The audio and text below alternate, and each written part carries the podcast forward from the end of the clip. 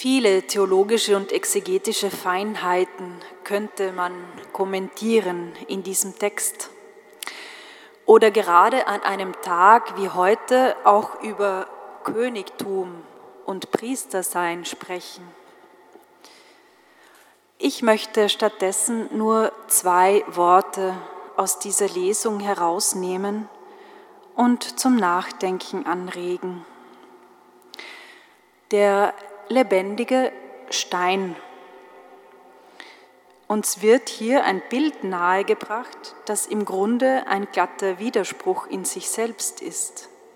Jesus und auch alle, die zuhören, Jesus wird vom Autor dieses Briefes der lebendige Stein genannt. Ein Stein, der lebendig ist, das gibt's nicht, lebendige Steine, hat meine vierjährige Nichte mir gestern am Telefon gesagt. Das gibt's nicht. Der Widerspruch liegt auf der Hand. Was fällt Ihnen ein, wenn Sie an einen Stein denken? Ein Stein steht gerade nicht für Leben, Bewegung, Dynamik, sondern im Gegenteil für Statik, für das Beständige, oder das Steinharte, das, was unverrückbar bleibt.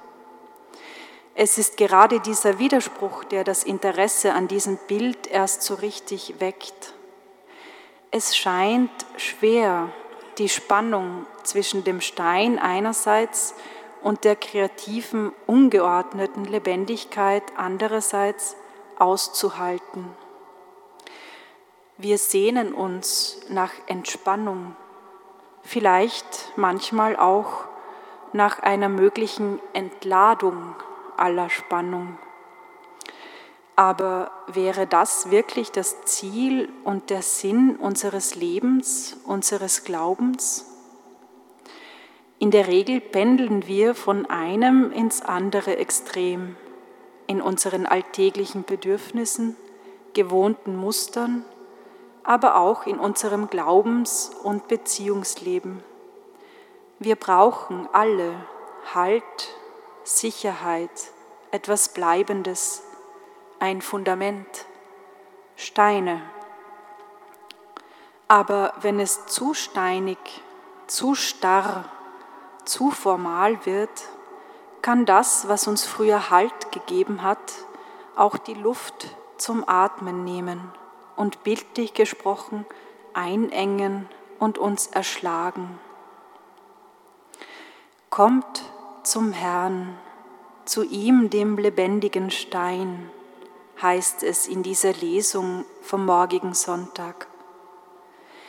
Vielleicht geht es weder um ein Aushalten müssen von Widersprüchen, noch um Spannungsentladung, sondern um das Weggeschehen kommt. Das Suchen und Finden einer guten Mitte. Es stimmt, wir ertragen sehr schwer Gegensätze und Widersprüche. Wir wollen Eindeutigkeit und Harmonie, schwarz oder weiß, bloß nicht zu viele Schattierungen, Rhythmen und Grautöne. Vielleicht bedarf es aber des Widerspruchs, um diesen Jesus zu erfassen, beziehungsweise um eben genau dies zu erfassen, dass wir ihn, den Eckstein und lebendigen Felsen, in unseren geläufigen alltäglichen Kategorien überhaupt nie ganz und gar erfassen und greifen können. Christus lebt nicht nur er und er allein, kann auch andere beleben. Darauf bauen wir, daran glauben wir. In ihm, in Jesus Christus, werden Gegensätze nicht harmonisiert, niedergebügelt, sondern verbunden, konstruktiv aufgestellt, aufgebaut zu einem Haus ich denke gerade an alte römische Steinbauten, in denen mit Hilfe von Vulkanasche Kalk oder Sand als Bindemittel ganz unterschiedliche und auch verschieden große Steine miteinander zu einem Ganzen verbunden wurden.